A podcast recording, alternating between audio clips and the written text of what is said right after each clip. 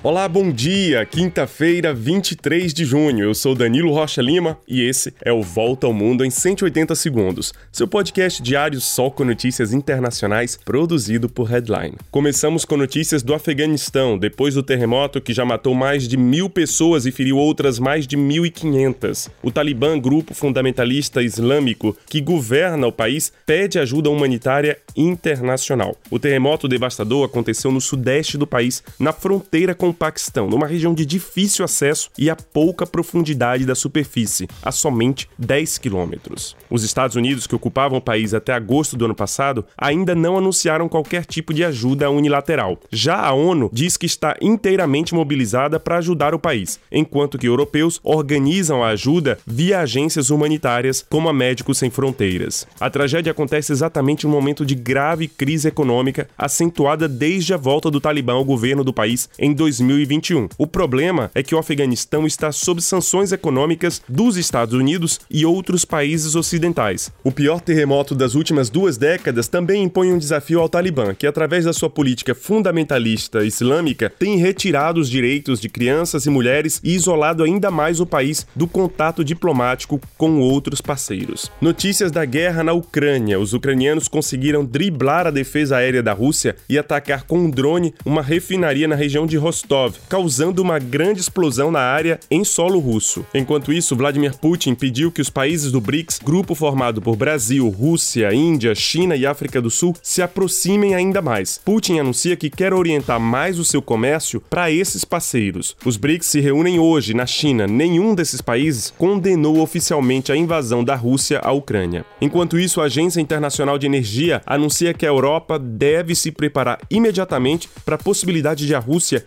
interromper completamente o abastecimento de gás no continente. A medida impediria que os europeus refaçam seus estoques de gás antes do inverno no hemisfério norte, período de maior consumo. Países como a Alemanha estão atualmente com metade dos seus estoques cheios. E vamos agora para a Grã-Bretanha, onde a greve dos ferroviários vai para o terceiro dia. Mas as autoridades precisam lidar também com um outro alerta. Traços do vírus da poliomielite foram detectados na rede de esgoto de Londres, o que sugere uma possível transmissão local local. O último surto de pólio foi em 1984 e o Reino Unido declarou estar livre da doença em 2003. Apesar de não detectarem oficialmente nenhum caso, autoridades pedem que os pais atualizem a vacina das suas crianças rapidamente. E é isso, a gente se encontra amanhã para mais uma volta ao mundo em 180 segundos, um podcast produzido por Headline. Você já sabe, você encontra a gente nos principais tocadores. Um grande abraço, um excelente dia e até mais.